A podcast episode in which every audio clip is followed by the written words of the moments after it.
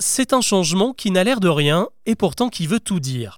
Alors que le tournoi des six nations de rugby bat son plein, vous avez peut-être remarqué une petite nouveauté sur le maillot des joueurs du 15 de France. Et oui, désormais il y a leur nom inscrit dessus. Une première dans l'histoire des Bleus du rugby qui jusque-là se contentaient uniquement d'arborer leur numéro, des flocages qui dans ce sport garantissent une forme d'anonymat puisqu'ils correspondent au poste du joueur. Si on change de fonction, on change également de numéro.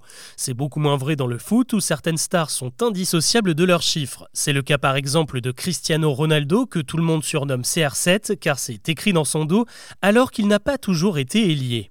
Cette habitude dans le milieu du ballon ovale a toujours limité le phénomène de starification. Dans le rugby, la vedette, c'est avant tout le collectif, c'est la nature du jeu qui veut ça puisque c'est un sport de conquête, de supériorité numérique, beaucoup moins dépendant des individualités.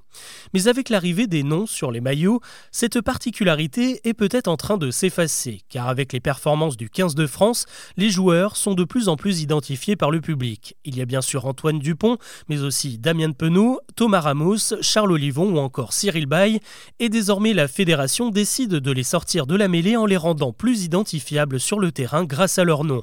Mais l'idée c'est évidemment de faire vendre des maillots, un véritable moteur financier dans le foot que le rugby tente désormais de mettre en route.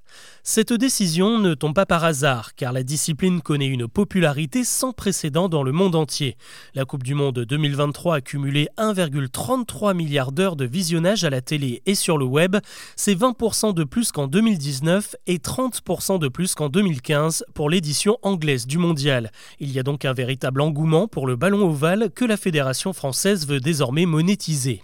Alors on pourrait y voir une victoire du sport business, mais malheureusement pour la Fédé, il ne s'agit pas que de faire du profit. Avec l'élimination prématurée des Bleus en quart de finale, le mondial n'a rapporté que 5 millions d'euros à la FFR. C'est très peu, surtout quand on sait qu'il y a un déficit de 40 millions d'euros dans les caisses de l'institution.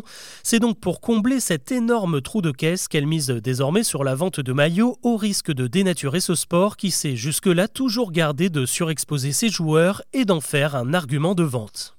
Voilà pour ce nouvel épisode de Mon Empire. Avant de vous laisser, je vous invite à découvrir un tout nouveau podcast Chose à savoir, La folle épopée. Tous les samedis, nous vous emmenons dans une aventure absolument incroyable et en même temps totalement vraie. L'occasion de découvrir le parcours de Franck Abagnel, le roi des imposteurs, le calvaire des passagers du vol 571 qui s'est craché dans les Andes, ou encore l'histoire de l'espion qui a fait basculer la Seconde Guerre mondiale à lui tout seul.